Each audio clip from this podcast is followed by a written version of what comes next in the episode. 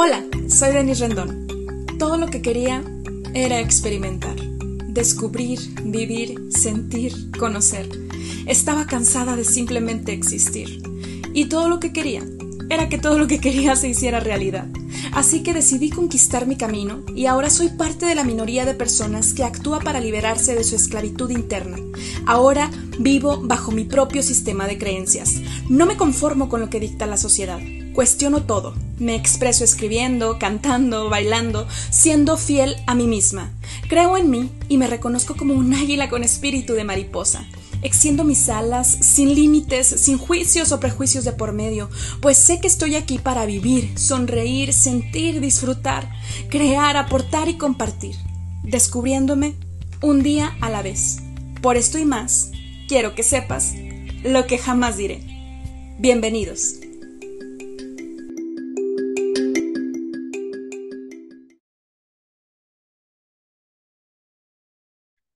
¿Qué tal, querida audiencia de lo que jamás diré? Soy Denis Rendón, soy tu psicóloga, grafóloga, creadora de Grafo Descúbrete, autora de tu novela Tiembla de Placer, adquiérela en guaseditorial.com. También está disponible en Amazon y en Mercado Libre para el resto del mundo.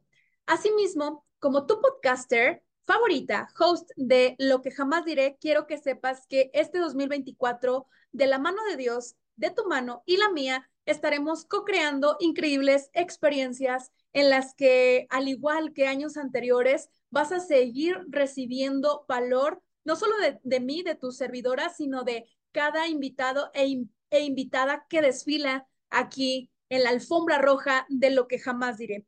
Es lo que quería compartirte. Espero que hayas tenido unas increíbles vacaciones decembrinas, fechas de descanso para estar reflexivos y con la familia. Y bueno, espera a los siguientes invitados. Comencemos con el de el día de hoy. Mi padrino de la tercera temporada de este podcast, Ricardo Garza. A continuación. Hola, ¿qué tal, querida audiencia de lo que jamás diré? Estoy muy feliz y agradecida con Dios, con la vida, con ustedes y conmigo por estar co-creando esta increíble experiencia. Ahorita les voy a comentar un poco más acerca del chismecito, de la sincronicidad Estoy muy contenta de tener aquí a Ricardo Garza. Él es un supermáster. Me quedo corta si yo describo algo de él. Él es el fundador, creador de la desprogramación evolutiva junto con Vane, su hermosa, hermosa esposa. Y realmente, si ustedes pueden verme, estoy muy emocionada porque, eh, o sea, Ricardo, como que ya se nos hace costumbre de la sincronicidad que seas el que inaugura mis episodios. Por ejemplo, fue en agosto cuando estrené la tercera temporada y ahora eres el primer episodio del 2024. ¡Wow! Entonces, me siento muy feliz y agradecida. También tengo que decir que Ricardo Garza es test speaker y también, pues en estos meses, pues nos hemos hecho amigos, lo cual agradezco a Dios y a ti. Muchas gracias nuevamente por estar aquí en tu casa, en lo que jamás diré, Ricardo. Gracias, gracias por la invitación. Feliz de estar contigo, feliz de, poder platicar con tu audiencia y también encantado de la sincronicidad que se pudo dar para poder estar aquí sentados.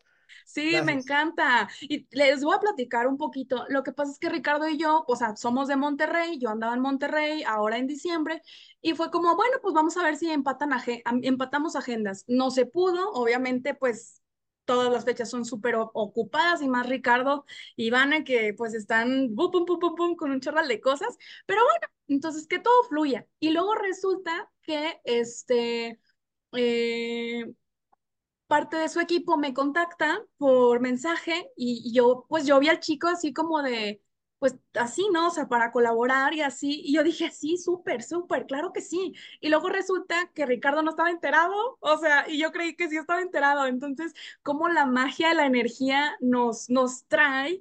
Y bueno, va a haber un momento en el que sí nos toque ya hacer una colaboración presencial en la Sultana del Norte, Ricardo. Ah, claro que sí, claro que sí. Solamente que se den los tiempos, andamos sí, por supuesto. con muchos viajes y terapias y clases y así, pero encantado la vida, sería un honor poder estar juntos. Ah, muchas gracias. Bueno, pues ha estado en programas de hoy, ha estado este, en medios de comunicación también con MBS, con Ingrid. Como les decía, él es TED Speaker, o sea, la verdad, otro, otro boleto, es otro nivel. Y justo por eso yo quiero, Ricardo, que con base en la desprogramación evolutiva, que habíamos hablado un poquito en el episodio 111 de esta tercera temporada sobre el origen de la infidelidad. Hablábamos sobre qué es la desprogramación evolutiva, pero brevemente para la gente que todavía no escucha el episodio, qué es y que justo desprogramándonos nos vamos a poder eh, alinear a cumplir nuestros propósitos, que casi siempre tienen que ver con amor, ¿sí? La pareja, el dinero y la salud. Adelante. Gracias. Mira, eh, la desprogramación evolutiva se basa en el concepto de que todos estamos programados para algo. Esta programación viene generalmente del inconsciente. Y este inconsciente está conformado por la información que encontramos a nivel transgeneracional, que es esta información eh, que viene heredada de los ancestros. Todo está ya fundamentado científicamente que estamos repitiendo historias para la supervivencia. Bajo este esquema que estamos heredando información, aparte de la que aprendemos en, el vientre materno, más la que aprendemos al momento del parto, más lo que sucede de nuestra infancia hasta los seis años, conforman al ser humano. Y, es, es, una combinación entre cosas propias y cosas heredadas que nos lleva a la toma de decisiones en nuestra vida.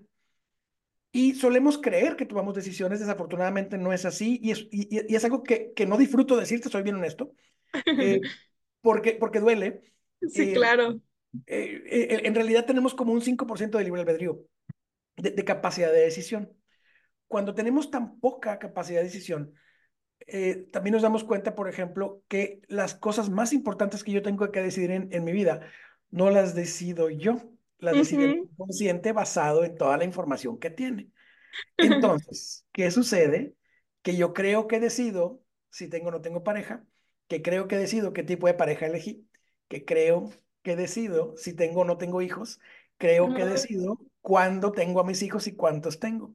Y así con todo el resto de las cosas de la vida. Y pareciera que yo elijo, pero en realidad no puedo elegir.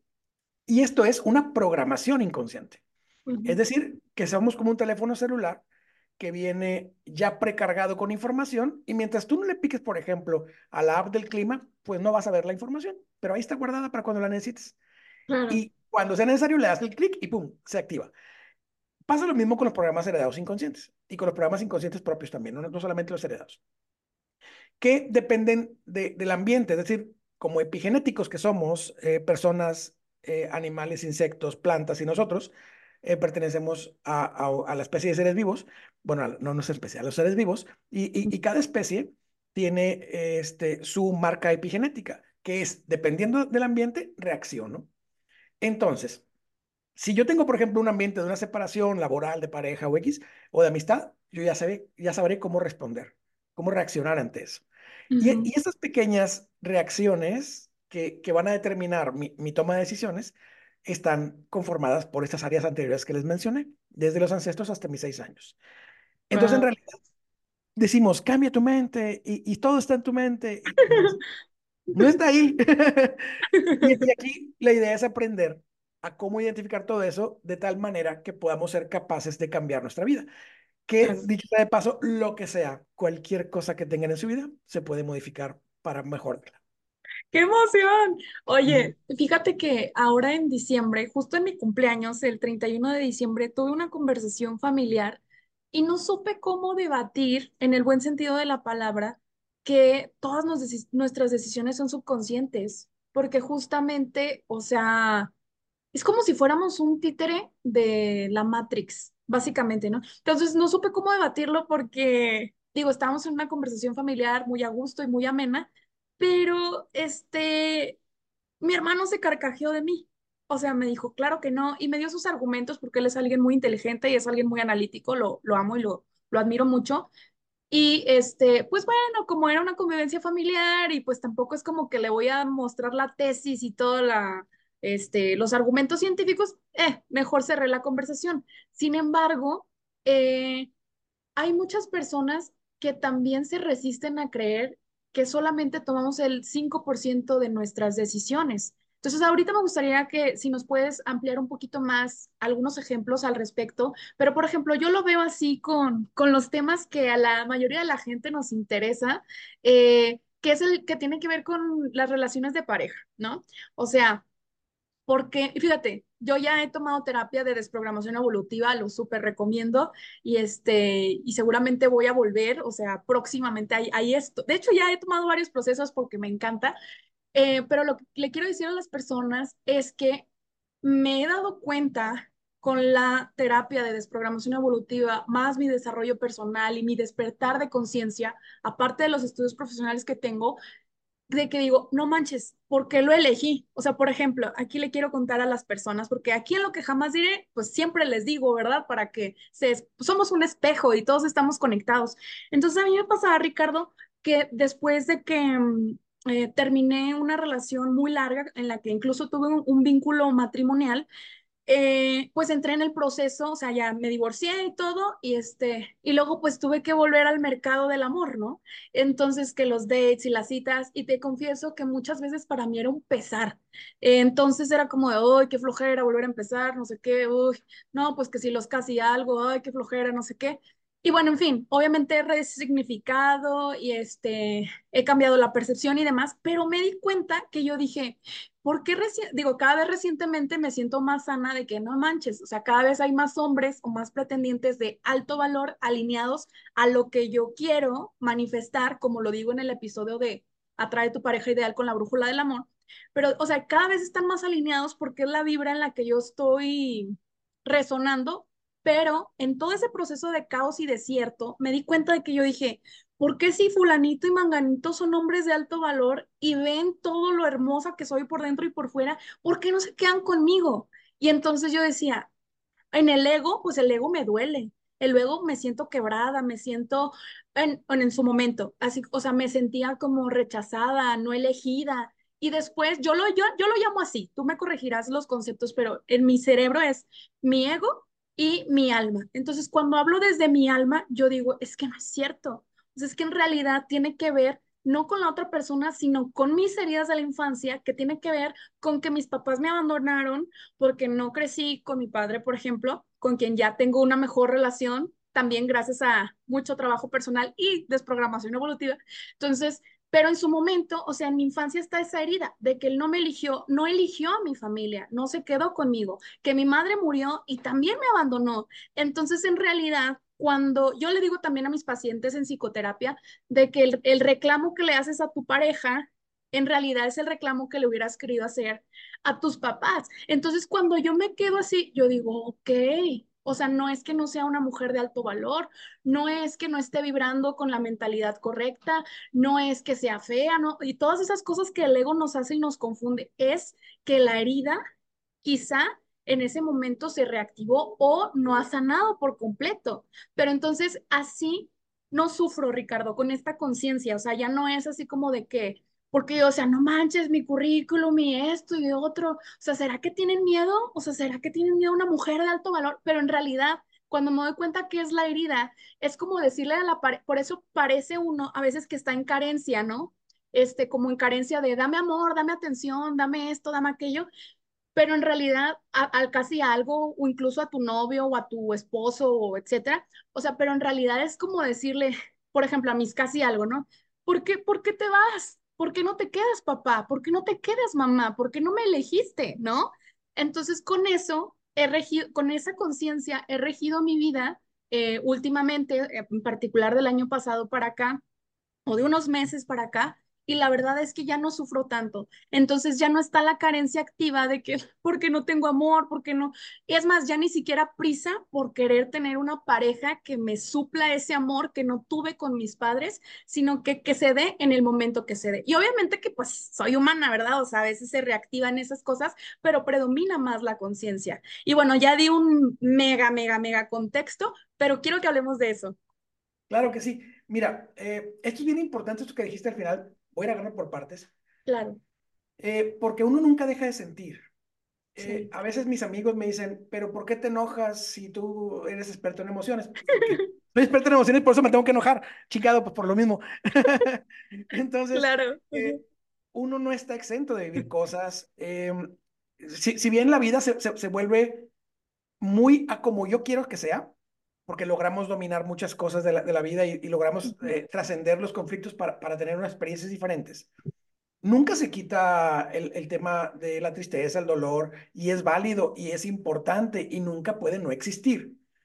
Esa, esa utopía que nosotros quisiéramos mencionar sobre no, no existe eh, una vida, vaya, eh, que en mi vida no va a existir la tristeza, pues es necesaria la tristeza, es necesaria la angustia, si, si no vamos a, a, caer en, la, en el aburrimiento y, y, es lo que detona muchas veces eh, el, el, hecho que, que uno se haga daño a sí mismo.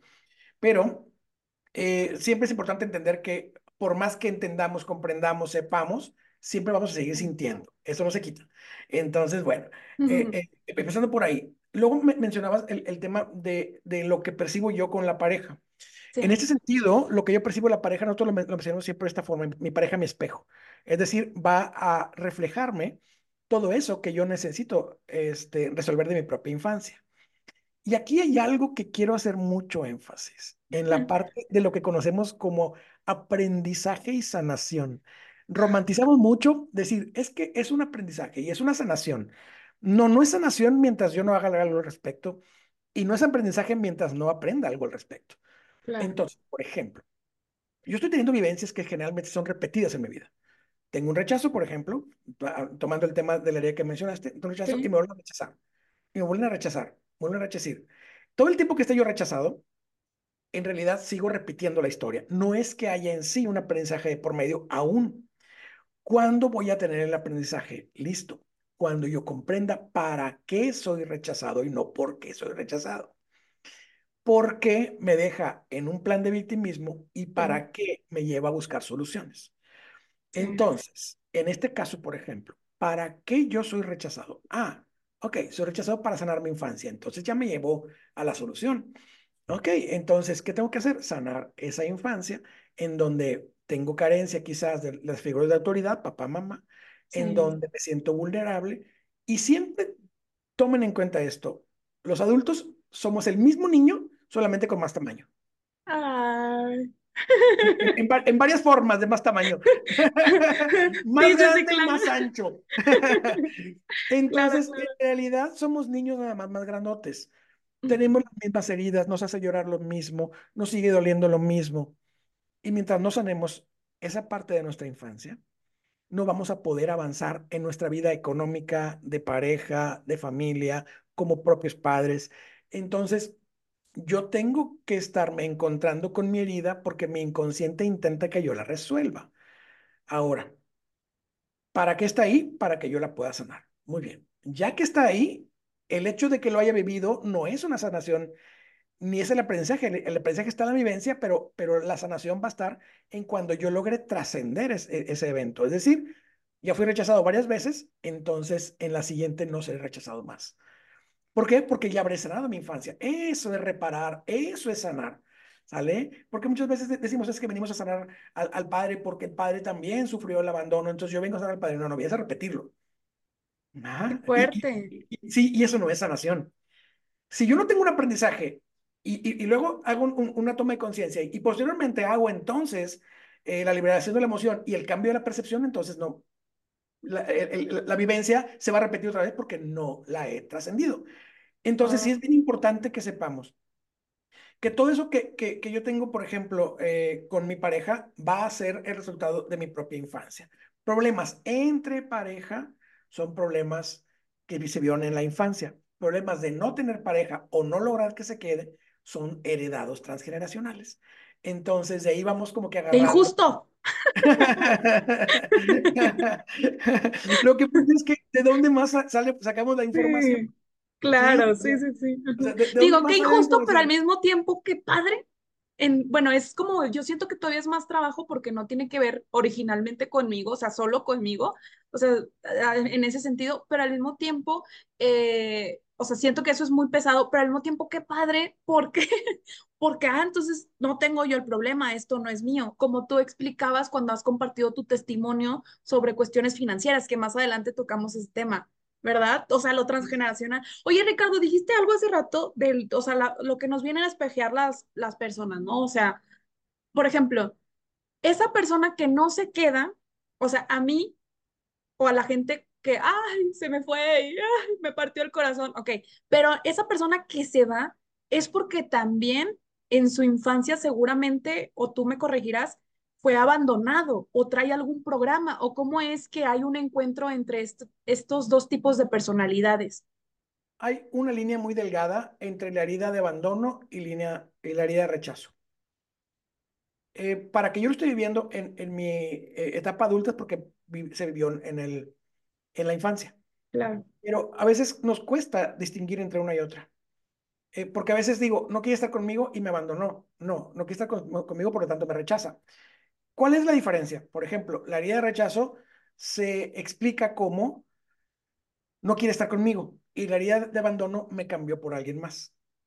Entonces, por ejemplo, si esta pareja eligió a otra pareja o eligió a su trabajo o eligió su deporte o su amigo, me está abandonando. Pero el hecho de que no quiera estar Yo me divorcié por eso también, no puede ser. Yo dije, me eligió por tal, no, afortunadamente no por una persona, pero sí por otra, otra cosa, por una cosa. Bueno, eso fue mi sentir. Obviamente que él, o sea, que, o sea, lo amo y lo respeto mucho. Obviamente que él tiene su propia versión, pero en mi versión, es, sí me elegiste por tal, tal cosa. O sea, no elegiste nuestro matrimonio, ¿no? Y, y, esa, esa fue tu percepción de por qué fuiste abandonada. Y hay que tener en cuenta siempre esta frase. Percepción es realidad. Porque para ti es real. ¿Sale? Entonces la percepción de él, para él es real. Y cada quien vive una realidad. Percepción es realidad. Entonces, si yo percibo que fui abandonado, yo fui abandonado. Me puedes explicar lo que tú quieras. Si me convences, entonces podré ya no sentirme abandonado. Pero si yo sigo teniendo la percepción, mi percepción es mi realidad. Así es que no, podemos decirle al otro que no, que no tiene razón. Sí tiene razón conforme a lo que tú piensas y sientes, pero mi versión es esta. ¿Sale? Sí, claro. Pero, pero el otro, o sea, mi percepción es mi realidad. Y tú me puedes decir que no es cierto y yo te voy a mentir toda la vida. Que, y, y te puedes decir al final, sí, está bien, bye. Pero yo voy a seguir con la misma sensación. Mi percepción es mi propia realidad. Ahora, esto es bien importante porque finalmente cuando yo descubra cuál es mi propia realidad, esa va a ser mi realidad de la infancia. Entonces, en este sentido, va a ser más fácil encontrar el, conflicto. Y me preguntabas ahorita, ¿entonces también fue abandonado? Sí, quizás no de la misma forma en la que soy abandonado adulto. Porque una, una herida de abandono es, por ejemplo, mamá está ocupada haciendo de comer y no me pone atención, me está cambiando por la comida, por, por, la acción de cocinar. Entonces me siento abandonado. Y no quiere decir que mamá se haya ido, que haya sido mala conmigo o que X cosa. Simplemente mamá estaba ocupada. Claro. Para un niño, que no encuentra soluciones en su vida. Porque los niños, la, la, característica principal es que no tienen los recursos para resolver conflictos. Eh, y todo se vuelve bien dramático. Un, y, y, es que esto es donde yo batallo con, con, con, mis pacientes, por ejemplo. Que les digo, es que tu infancia te había pasado esto. Sí, pero no. O sea, X. ¿Cómo que X? Eso, eso, eso me está diciendo el adulto y el niño. Ah, no, bueno, de niño sentí bien gacho. Es que eso es lo mismo. Ah, que hoy, que hoy me parece ridículo. O me parece muy, muy, muy, leve lo que sucedió. Pues no fue leve. Ahorita lo queremos racionalizar y censurar, ¿no? Sí. Ah, es que mamá estaba ocupada. A ver, pero a mí me dolió. Sí, ay. A mí me dolió. Entonces, mi, mi, percepción es mi realidad. Ah, mi mamá me cambia por, por, el, por el hecho de cocinar. Prefiere cocinar que estar conmigo. Prefiere, no sé, irse con sus amigas al café que estar conmigo. Y ese herida de abandono, aunque mamá nunca se haya ido, pero mi percepción me da esa realidad. Y esto es bien importante que lo entendamos, porque luego queremos encontrar forzosamente el abandono literal de jamás lo volví a ver. ¿No? Sí, claro, sí, sí, sí. Pero no es la única versión del abandono. Hay más versiones claro. del abandono. claro. Cuando hacemos consciente de esto, dices tú, ah, bueno, ya he entendido de dónde viene. sí. Sí, claro, por supuesto. Oye, entonces es súper, súper interesante. Fíjate, me surge una, una pregunta para cerrar y continuar con los otros dos aristas, este, de salud y del, dinero, trabajo. Para cerrar como, o bueno, no para cerrar, pero como para darle pie a los otros temas, este, sobre el tema del amor, con esas relaciones que, que como que no se pueden dejar, como que van y vienen, o sea, que son intermitentes o que a veces la gente muy conscientemente está en, bueno, según ellos vibrando de lo que sea en el presente, que todo fluya y no sé qué, pero en ese tipo de relaciones en las que mm, parecen como oscilantes o que se separan, no sé, unas semanas y, bueno, desde la psicología, pues obviamente que hay que analizar muchas cosas, pero pareciera una codependencia o justo mucho ese miedo a quedarse solos y por eso vuelven con esa misma persona con la que yo no digo que no exista amor o que no exista este, algún tipo de lealtad o apego, pero sí he visto que hay muchas veces esos patrones de que, o sea, no sé, tengo personas cercanas de que, oye, pues es que quiero dejar a tal, per no sé, a mi novio y, ok, ya lo vas a dejar, estás, no sé, muy convencida porque pues no te hace bien o simplemente porque ya no son compatibles, este, o tienen líneas diferentes de vida. Y luego en la siguiente vez que nos vemos, ay, es que no, todavía no, o sea, es que lo amo. O sea, es que, es que, oye, pero ya me dijiste que no eres feliz aquí, o sea, ni te, ni te atiende bien eh, en la casa y en la intimidad, o sea, ni es buen protector, ni, o sea, ¿qué haces ahí si se supone que tú dijiste que ya no quieres estar ahí? O sea, ¿cómo, cómo, qué hay ahí? O sea, como esa parte nociva. Dos, dos líneas de investigación. La primera es el apego y la segunda es la intermitencia como tal. Entonces, por ejemplo, eh, vámonos a la, a la línea 1, el apego. El apego en la desprogramación evolutiva, nosotros lo determinamos como una representación inconsciente de un familiar. ¿Qué es esto? Em, yo tengo un apego con alguien. Cuando me aman y, y, y, y nos amamos, pues el apego es natural. Sí, claro.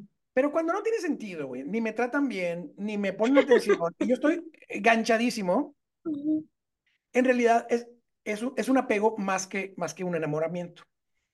Y el apego siempre va a ser porque esta persona representa inconscientemente a mi papá, a mi mamá, a mi hermano o a mí mismo.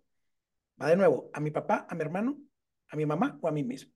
Wow. Entonces, cuando esto sucede, por ejemplo, si mi pareja representa inconscientemente a mi padre y yo sufrí, por ejemplo, la pérdida de mi padre, o yo jamás dejaría a mi padre, entonces yo jamás podré dejar a esta persona.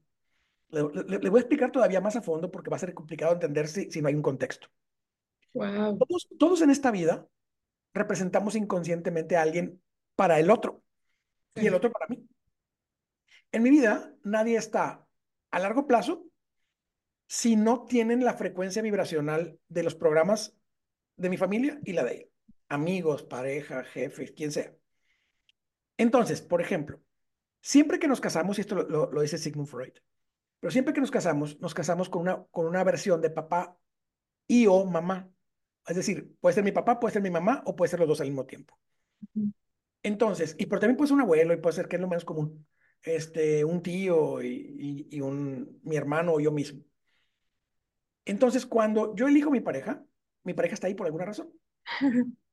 Y esa razón es porque compartimos la misma historia. Si le rascan, la van a encontrar. Entonces, por ejemplo. Ay, yo, me encanta, yo... me encanta.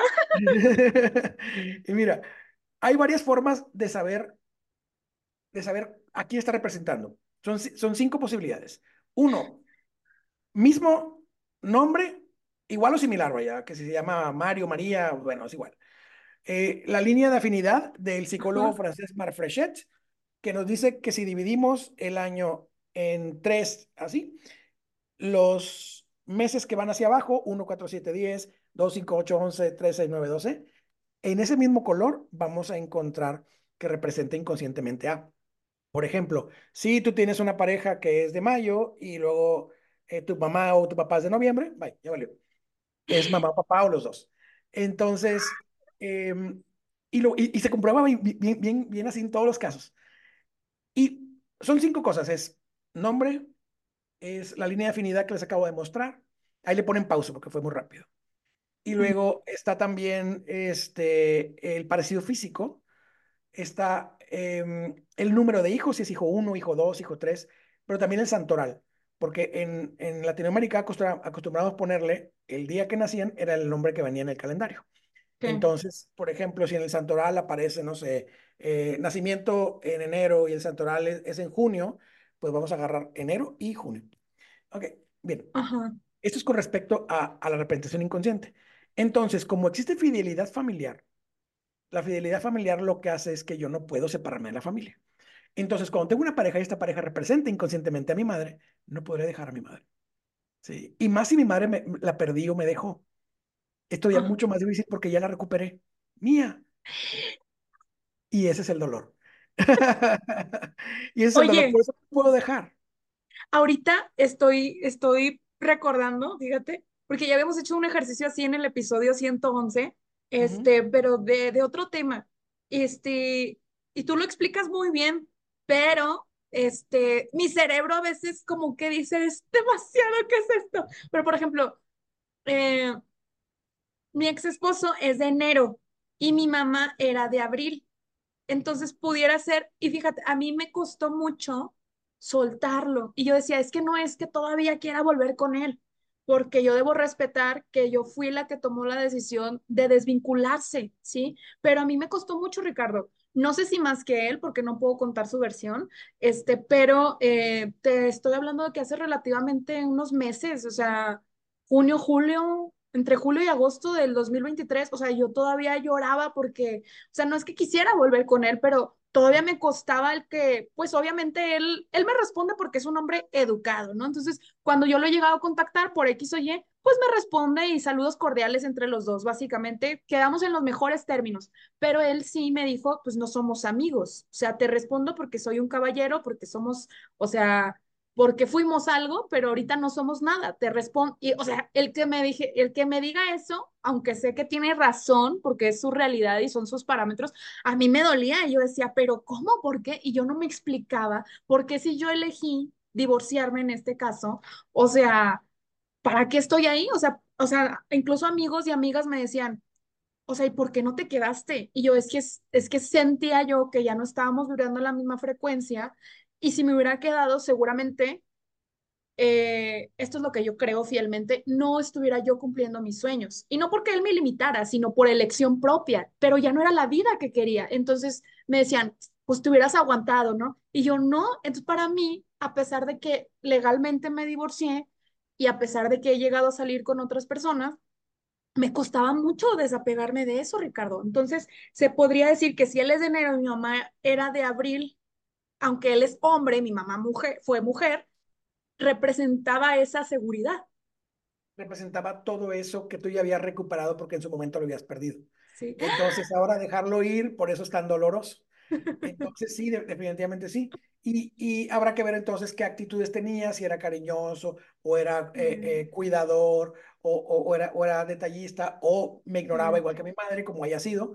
El, el simple hecho de que sea tu repetición inconsciente de tu madre hace muy difícil que, que, que te pueda, que tú lo puedas dejar ir. Del, del otro lado es igual, ¿eh? Del otro lado es Wow. igual. Tú eres su papá o su mamá o, o, o el mismo o un hermano y, y do- donde también le, le tiene que haber costado trabajo dejarte. De Este, hecho, hoy cumpleaños. Hoy Ah, cumpleaños. Opa, saludos. ¡Eh! Hasta Monterrey. Ahorita que me acuerdo. Oye, Wow.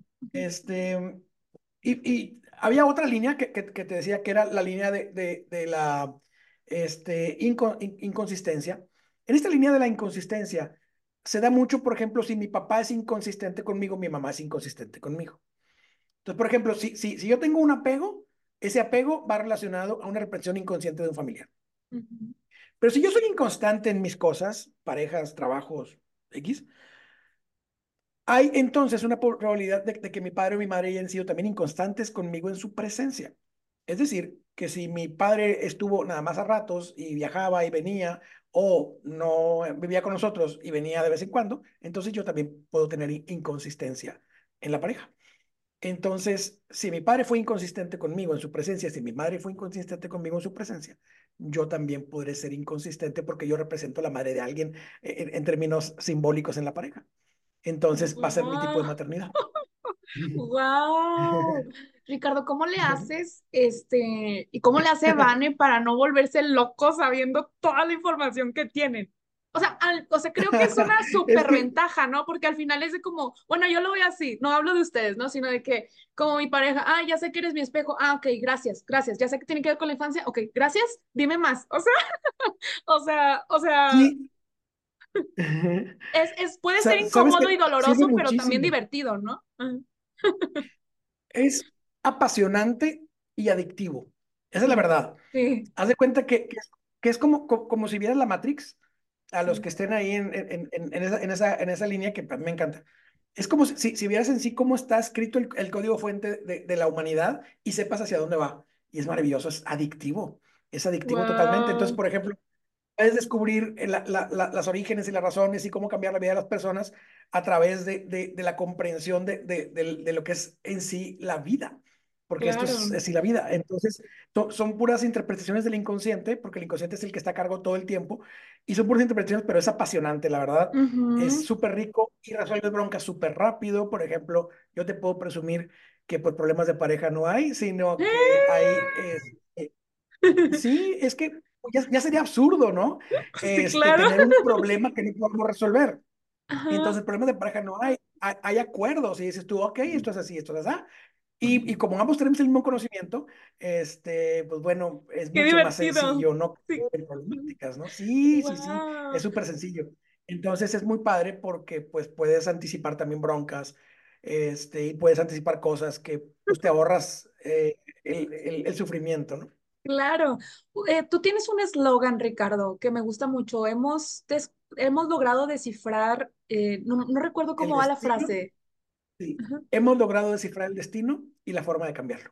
Me encanta. Y justo sobre, esa, sobre esta oración, es que yo quiero que nos cuentes, o sea, cómo es que las personas que nos están viendo, y yo también, y todo el mundo, eh, nos, nos podemos desprogramar para justo cumplir nuestros propósitos o, como yo lo digo, alcanzar el único, para mí, el único éxito verdadero es que es vivir en plenitud en las diferentes áreas de nuestra vida que hay autores que dicen que son nueve, que son doce.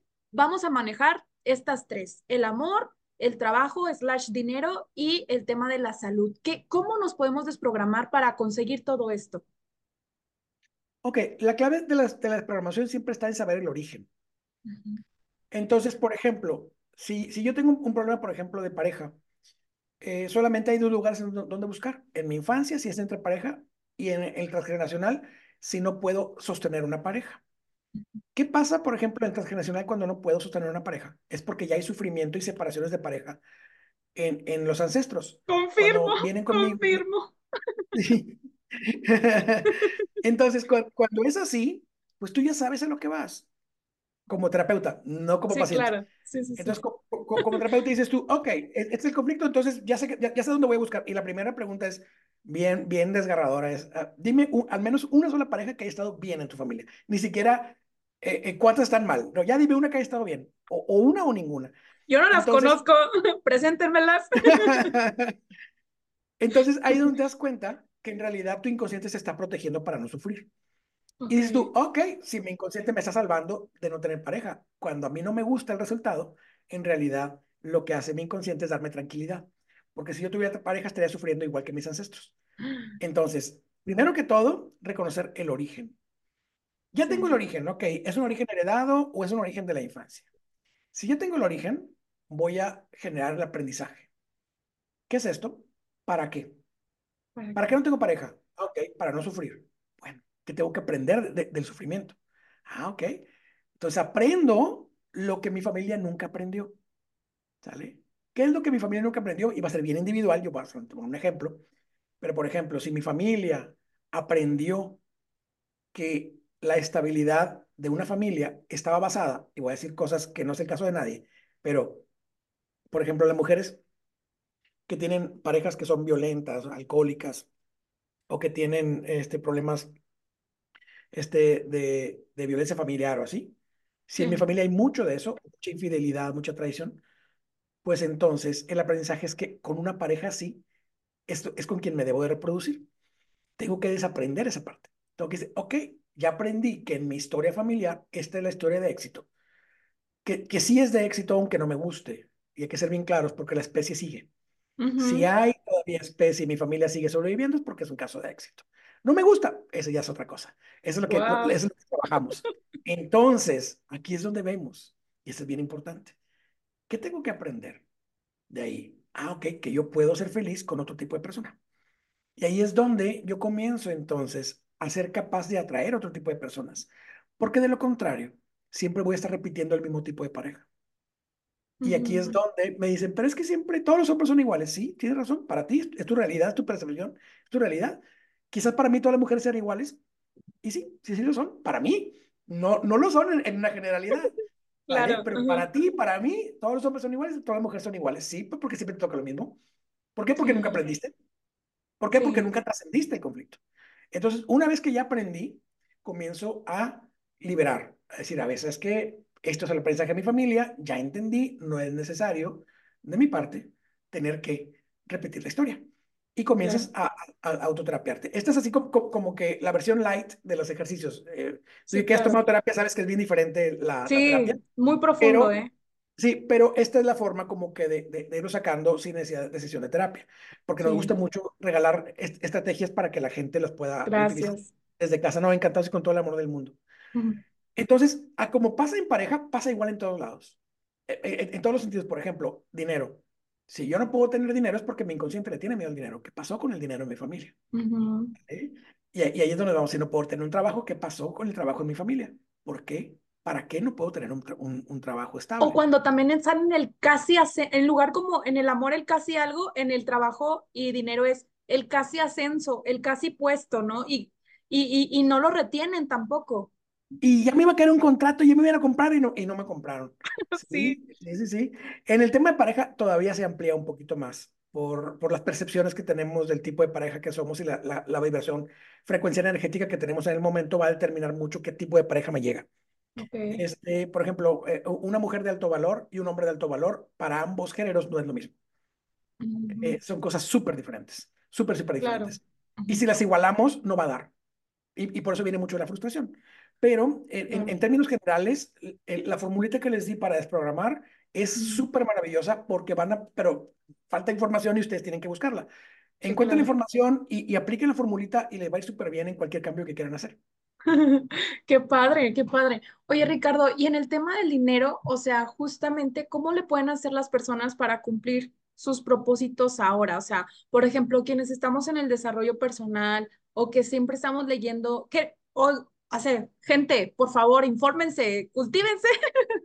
o sea, se los digo con amor, ya saben, pero eh, yo, yo pienso que muchas veces eh, no es suficiente con solo leer un libro de, de de rede, rede, redecodifica tu relación con el dinero y esto, y vete al curso que te da tal mentor y tal gurú y que de finanzas. O sea, todo eso está bien, incluso yo también lo he hecho, pero yo creo que a veces hay algo todavía más profundo que hace que te detenga. O sea, yo he visto, yo he visto casos de personas, incluso también en, en psicoterapia, de que yo digo, ¿cómo es posible que tal persona es un chingón o una chingona en su área? pero no logra, incluso yo también me he sentido así, te lo comentaba, que a veces también me identificaba también. con, o sea, me identifico con tu historia de que, de que, y has dado un salto cuántico en, en poco tiempo, simplemente porque, eh, o sea, ¿qué fue lo que cambió, Ricardo? Porque me imagino que tú también, antes de, de conocer todo esto, tú también estabas en tu desarrollo personal, estudiabas sí. un chorral,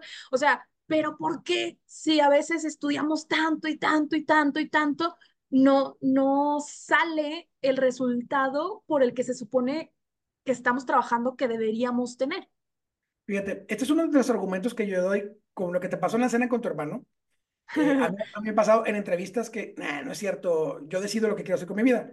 Mi, mi respuesta es bien simple, pues todo mundo sería millonario y tendría una familia perfecta. ¿Es tu caso? No, entonces no estás decidiendo nada. Entonces, es, es, bien fácil de ponernos. O sea, ya luego aviento la, la, la parte eh, científica, pero claro. de repente me dicen, no, no, no, es que cada quien decide su destino. No, no es cierto, pues si fuera, pues todos uno seríamos maravillosamente eh, eh, en pareja, maravillosamente económicamente. Eh, sería una maravilla mi vida, pues porque yo elijo que estar muy bien, ¿no? Pero incluso este podcast, este episodio, en realidad tampoco lo estamos eligiendo nosotros, o eso sí sería una decisión consciente. No, sí, lo, lo, lo, lo que pasa es que este, este es parte de, de, de, un proceso, por ejemplo, de un camino, de, de un trabajo que estamos haciendo. Sí. Eh, eh, este, este, tipo de cosas sí las decimos porque ya estamos metidos en un canal. Por ejemplo, okay. si, si, tú decidieras, de un podcast me paso a, a montar una empresa de software, pues entonces tendríamos que ver si, si, si hay en tu interior, no tanto porque no sepas de software, sino porque quizás en tu interior no existe la capacidad de, de ser empresaria. Y lo explico okay. un poco más. Por ejemplo, si en mi familia nunca nadie ha sido empresario, yo no tengo las herramientas interiores para hacerlo. Y me puedes dar maestría y doctorado en, en admisión de empresas y no vas a poder despegar. Porque, porque en realidad no son herramientas administrativas, sino son herramientas sí, sí. De, de, supervivencia. Es decir, si mi familia fue empresarios, yo seré empresario aunque no quiera. Y, y, y hay gente que tiene dinero aunque no quiere.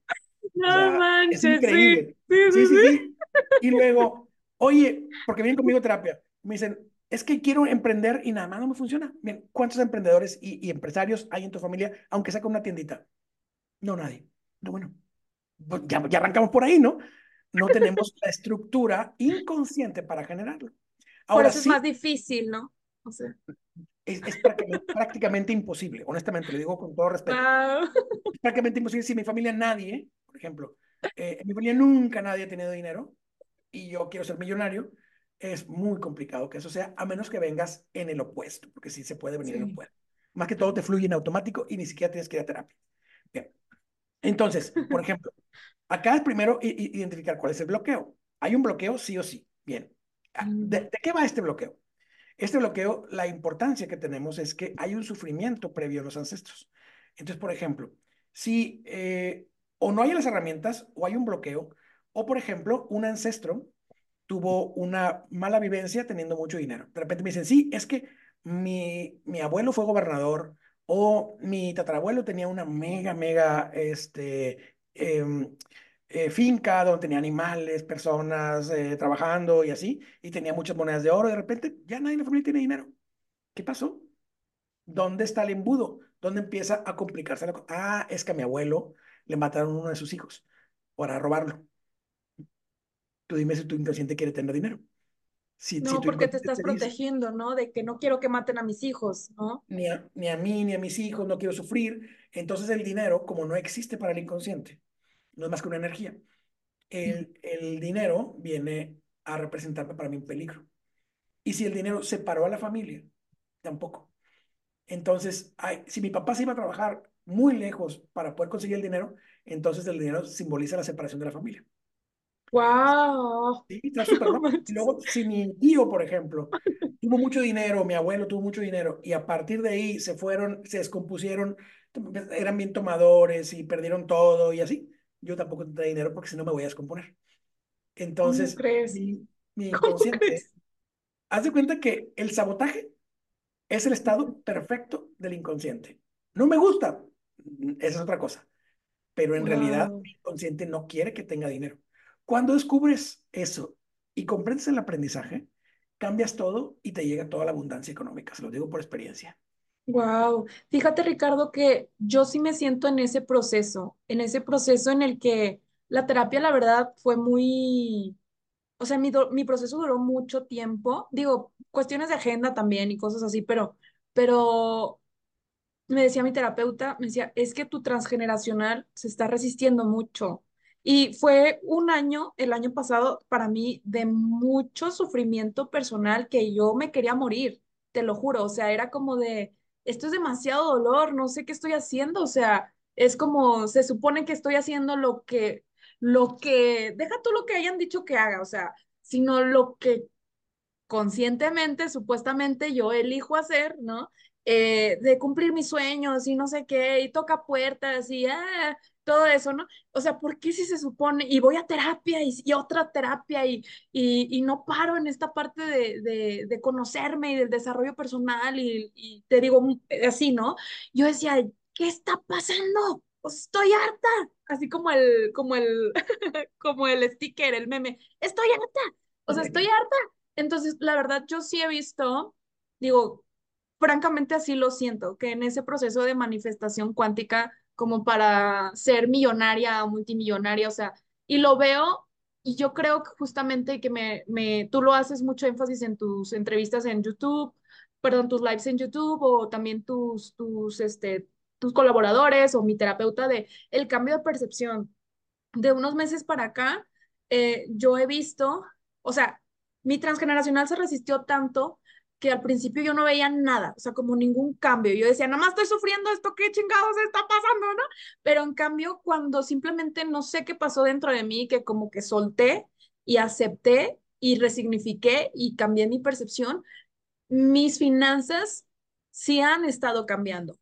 Quizá en este momento todavía no a cantidades a manos llenas de que súper me sobra, pero sí lo estoy viendo y, y me siento muy agradecida y me siento no solo abundante, porque la abundancia siempre la he tenido, sino próspera financieramente. Y creo que también es proporcional, esto ya lo digo como psicóloga, al estado emocional en el que yo me encuentre.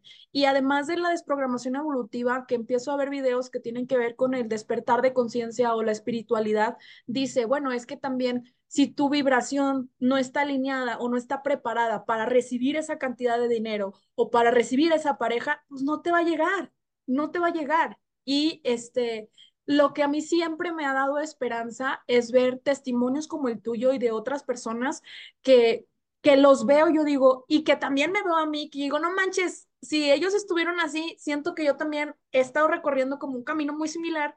Entonces, el presente de mi mentor es mi futuro, ¿sí me explico? Y eso me llena de mucha mucha calma, de mucha paz y conectarme con Dios y este con el universo así meditando y todo de manera integral y sí creo, o sea, sí lo veo, así como tú decías, tu percepción es tu realidad. Para mí es eso. Y a veces me dicen, pues es que tú dijiste que el año pasado ibas a ser millonaria, ¿no? O sea, y pues sí se siente gacho, ¿no? En el ego que te digan eso, o, o sea, no me enoja, o sea, siento feo, pero lo que yo les respondo es, tienes razón, no estaba lista, pero cada vez estoy un día más adelante de conseguirlo, no solamente por mí, sino porque me tocó una chinga que yo no elegí y al mismo tiempo sí elegí, transgeneracionalmente hablando, de venir a sanar eh, lo que vine a repetir o lo de mi clan y todos estos conceptos, ¿no? O sea, como que toda una, yo me sentía así como en esta tercera dimensión, pero al mismo tiempo como si fuera una, no le quiero decir batalla, pero por ponerlo así, como espiritual, en la que yo decía, ya esto es demasiado sufrimiento, ya no quiero estar aquí, pero pues si no lo vengo a repetir a esta vida, pues capaz si la repito en otra, o justo mi, mi descendencia, no lo sé. Claro, claro. Y, lo, lo, lo manejan muy bien porque este tema, por ejemplo, es mucho de percepción. Yo tengo conocidos y pacientes que no son, tienen su propia percepción de, de, de su propio grado de, de, abundancia. Claro. Tengo amigos y pacientes, por ejemplo, que tienen mucho dinero, pero que siempre viven en carencia.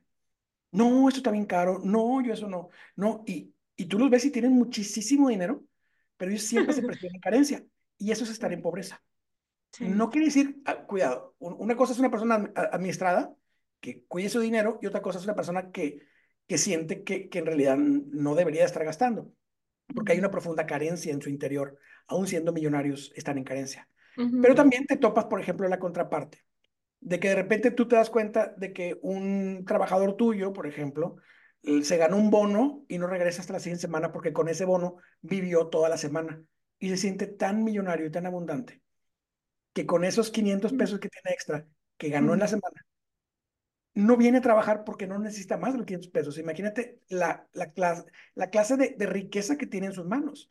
Claro. Entonces, cómo lo percibes, por ejemplo, cómo aterrizas tus propias ideas, va a ser mucho el cómo tu inconsciente va a interpretar el grado de riqueza. Pero eso es, eh, vuelves a la misma, tu percepción es tu realidad. O eres rico realmente o eres pobre porque no depende de la cantidad de dinero, sino de la forma en la que lo veas. Wow, súper, súper. Oye, Ricardo, y yo aquí le sigo, aquí le sigo muchísimo, pero, por ejemplo, para que la gente podamos cumplir nuestros propósitos de que todos no dicen que enero es el mes en el que el gimnasio está más lleno, pero en realidad luego terminamos este eh, abandonando, o sea, ¿Qué, ¿qué, es lo que pasa ahí? O sea, hay un sabotaje solo, o a lo mejor es solo falta de disciplina, de que las personas no administramos el tiempo, eh, o, qué es lo que pasa, o realmente no queremos tener ese abdomen plano, ¿no? Así como de los estereotipos de belleza. O sea, ¿qué es lo que pasa que muchas veces no concluimos este tipo de propósitos? Mira, eh, mucho tiene que ver la ola motivacional y lo digo con mucho respeto, yo no soy muy fan de las motivaciones. Yo siempre digo, por ejemplo, en, en mis pláticas o así, digo, yo no soy motivador, yo te voy a dar en, en la mera cabeza. ¿Por qué? Porque, porque, la motivación es temporal. Sí. Entonces, por ejemplo, yo voy a un lugar y es muy linda la motivación, en realidad es muy buena. El punto es que no es sostenible. ¿Por qué? Porque regresas a tu sabotaje. Es decir, por ejemplo, que si las personas que entran al gym, pues vienen con una gran motivación de creer que pueden seguir 12 meses haciendo lo mismo. Eh, y esto es bien, bien importante tenerlo en cuenta. Por ejemplo, eh, a mí me encanta hacer ejercicio, no tengo tiempo. Entonces, para mí entrar a hacer ejercicio es decir, voy a poder seguirle. O sea, ¿por qué? Porque me la paso viajando, me la paso teniendo, eh, dando clases, terapias y demás. Entonces, voy a poder seguir o no voy a poder seguir. Entonces, eh, dependiendo del estilo de vida de cada quien, su propia realidad y el hecho, porque tú puedes ir al gimnasio y ni siquiera bajar de peso, porque sigues con, con, tus conflictos emocionales o de alimentación. Pero sí, sí, tiene mucho que ver, por ejemplo, la motivación que existe con, contra la motivación que tengo el resto del año. Si fuera tan motivante el, el cambio de año como eh, eh, si fuera cada mes, por ejemplo, estaremos todos constantes en el gym. Entonces, el, punto es que es solamente una vez al año y se acaba la motivación y se acaba, este, porque no es mi esencia. Tenemos que entender también que hay, que hay una esencia, por ejemplo. Hay personas que, que hacen ejercicio porque les fascina hacer ejercicio y viven para hacer ejercicio y lo necesitan. Ya vemos personas que no. A mí me encanta el ejercicio. Yo, yo muchísimo ejercicio cuando estaba chavo y me gusta mucho hacer ejercicio, pero no es mi prioridad. ¿Me explico? Entonces hay personas y luego vemos desde la percepción del otro. Ah, es que yo hago ejercicio, entonces todo el mundo debería estar haciendo ejercicio. Eh, ¿Me explico? Entonces yo digo, ah, pues yo tomo conciencia, todo el mundo debería estar tomando conciencia. Pero no es, claro. necesidad, ¿me explico? O sea, sí, sí, sí. mucho con la personalidad con la que yo vengo. Eh, ¿Qué tipo de personalidad tengo para poder sostener? Ahora, si quiero yo generar cosas importantes en, en, mi vida, tengo que aplicar a leyes universales. En la primera va a ser la ley de, de la mentalización mental. Voy a tener que mentalizar qué onda. Pero en la segunda, me voy a encontrar entonces con la ley de correspondencia. Lo que es adentro es afuera, lo que es arriba es abajo. Si adentro tengo carencia, pues no voy a poder expresar abundancia en mi exterior. Claro, wow. Y eso también, wow, ¿cómo, cómo de todas maneras, o sea, de, cual, de muchas maneras el cuerpo comunica tantas cosas, ¿no? O sea, Ricardo, pero si alguien dice, ah, desprográmame, o sea, porque no quiero hacer ejercicio, digo, a ver si se puede porque, no sé, de que no quiero hacer ejercicio, pero pues desprográmame para con algunos ejercicios ya terminar con la, no sé, los hombres de que con su six-pack, este, o, las mujeres de que con el abdomen plano, ¿no? Como para usar el bikini en la playa. O sea, ¿se puede desprogramar eso? Sí, claro. Claro, habrá que ver entonces cuál es el origen para que, lo que pasa es que también, también está sobrevalorada la, la, la, imagen del hombre delgado, atlético fit, la mujer delgada, atlética fit. Definitivamente. Sí, porque luego me exigen, no nada más ser delgado, me van a exigir también eh, tener, tener eh, buena imagen, pero aparte de tener buena imagen, me van a exigir también, también ser rico y me van a exigir eh, ser buena persona. Es demasiado. Ser, culto. No. El, el, el, que hace uno muy bien va a tener que descuidar otra cosa muy bien. Me explico, por ejemplo, quizás las personas que le dan de cultura física, que es maravilloso, que yo lo hice en algún tiempo, pues quizás no tengan tiempo para la introspección. Ni, ni, ni, para el. Y quizás sí tienen tiempo para las dos, pero en otra cosa no tienen tiempo. Entonces, no podemos ser tan perfectos en todas las áreas. Eh, claro. porque o, me exijo una o me exijo la otra. Y luego le voy a dar prioridad a otra cosa que salga. Por ejemplo, si tengo pareja, quizás ya, ya no le dé prioridad tanto al gimnasio. Entonces, ¿para qué quiero hacer, hacer ejercicio? Ah, para tener una pareja. Y pero cuando tengas pareja, ¿lo vas a dejar? Ah, ah, ok. Claro. Entonces, dependiendo del objetivo que Son prioridades. sí, qué prioridad le vas a dar y en qué momento le vas a dar la prioridad a esa prioridad, ¿no? Claro. Oye, ya para ir cerrando, quiero compartirte, fíjate que hace poco platicaba yo con un amigo y hablábamos acerca del gym. Entonces me decía, bueno, pues es que yo que cuando te conocí, pues tú no eres tan fit, ¿no? A mí sí me gusta el ejercicio, pero principalmente caminar. Sí he ido al gimnasio, de hecho lo quiero volver a retomar, pero te lo juro que solo una temporada porque yo sé que requiere mucho enfoque, mucha disciplina. Entonces, eh, yo he visto que hay personas, o sea, pero a ver, de que no manches, o sea, yo le decía, pues es que en qué me enfoqué. O sea, me enfoqué en estudiar, eh, o sea, estudiar las maestrías, las certificaciones, luego me divorcié, luego que este, ser emprendedora, luego que irme a la Ciudad de México, luego que publicar el libro, o sea, no he parado, entonces no es justificación, le digo, pero yo tengo también amigas que las mantienen sus papás, que qué bueno, pero lo único que hacen, lo único, pues es verse bien, o sea, estar bien buenotas porque obvio tienen mucho tiempo y van al gym. Entonces, qué padre que es lo que, lo que pueden y lo que quieren hacer, pero justamente yo hice, es como, como dice mi mentor Juan Carlos Barrios, o sea, enfócate en tu calabaza gigante. Entonces yo sé que ahora yo me quiero enfocar este año en esta parte del branding, de la imagen, justo por la ley de correspondencia, como es adentro, es afuera. ¿no? Y eso primero por mí, no tanto por, o sea, no, no, no me interesa demostrarle nada a nadie, pero obviamente que eso también va a influir en otro tipo de resultados, lógico, ¿no? Pero justamente yo veía, yo veía como esa parte y yo decía, bueno, o sea, lo total lo que tú estás diciendo de que tales personas sí tienen esto, pero en realidad descuidaron esto otro y esto y no tal cual. Entonces, eh, definitivamente, gente, procuren un balance, pero como dice Ricardo, o sea, sin descuidar también tu esencia. O sea, porque si nuestra esencia no es ser, o sea, la, te lo juro que a mí no me interesa, o sea, ser así de que traer los músculos marcados y, ah, te lo juro que no. Me interesa ser saludable, darle, darle mantenimiento a mi cuerpo y yo sentirme bien. Es eso, ¿sí? Y si a mi pareja la que atraiga le gusta, qué bueno, ¿verdad? Porque pues también, o sea, pues, ahí, ahí, tiene que ser proporcional, ¿no? Pero si no le gusta, pues no estamos vibrando igual y bueno, pues Dios que te bendiga corazón, ¿no? Así de que... Exacto. Ah, y, habrá que ver entonces con qué pareja embonas, por ejemplo. Si vas al gimnasio, probablemente empates con alguien de gimnasio. Si vas a la biblioteca, vas a empatar con alguien de biblioteca. Si vas a la disco, vas a empatar con alguien fiestero. Y es parte de. claro. Ricardo, estoy muy agradecida por tenerte aquí nuevamente en tu casa, en lo que jamás diré. Por favor, cuéntanos algo con lo que quieras cerrar y después tus redes sociales para que la gente vaya a, a seguirte o bien a contratar los servicios de este, desprogramación evolutiva. Claro que sí. Eh, me pueden encontrar en Ricardo Garza MX. Pueden ver videos de larga duración en YouTube donde explicamos cosas muy a fondo. Eh, también síganme en Instagram y este, en todas las redes estamos también en Facebook y estamos en TikTok. Y en el caso de las terapias, eh, hay terapias pues todo el año. Si bien yo casi no tengo agenda libre, em, tenemos terapeutas en nuestra página que, que dan el servicio y también tenemos una escuela que esta escuela lo que hace es capacitar a las personas para el conocimiento de sí mismos y también para que sean terapeutas. Todos los invitamos a que puedan eh, cambiar su vida haciendo este, introspección, teniendo las herramientas necesarias para poder eh, tener una diferente toma de decisiones que nos lleve al objetivo que, en el cual queremos estar. Wow, pues yo encantada de haber eh, compartido contigo y con toda la gente esto. Quiero también decirles algo a las personas que nos están escuchando en este momento. Oigan, ahí donde ven a Ricardo así súper serio, profesional y todo así, un genio, ¿verdad? O sea, él es bien sociable, es bien buena onda, incluso varios de nuestros mentores, de mucha gente que, que, me sigue, o sea, o sea, él ha estado con eh, Jorge Cerrato, se codea con Ayo Escobar, o sea, has estado con Rafael Coppola también, con quien más, o sea, has estado con muchas personas, o sea, con el vampiro canadiense. Antes, claro, ándale. De hecho, con él vi una entrevista donde hablabas acerca de.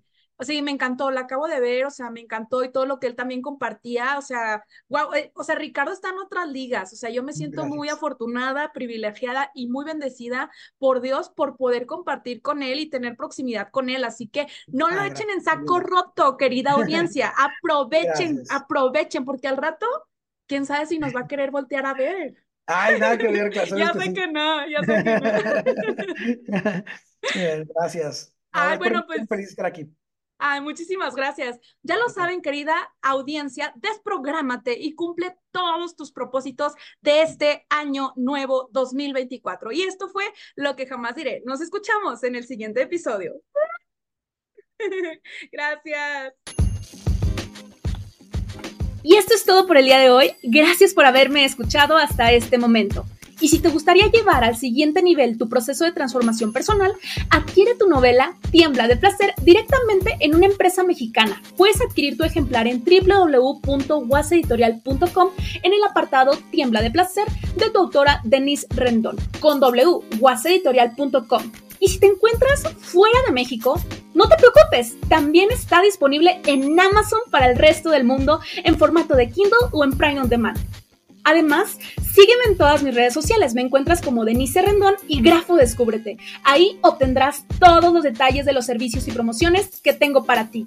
¡Anímate! Cuéntame las palabras que no has dicho y esos deseos que aún no has realizado que quieres que sepa el mundo. Yo, Denise Rendón, tu podcaster favorita, estaré encantada de leerte y expresarte en el siguiente episodio, lo que jamás diré. Gracias, hasta luego.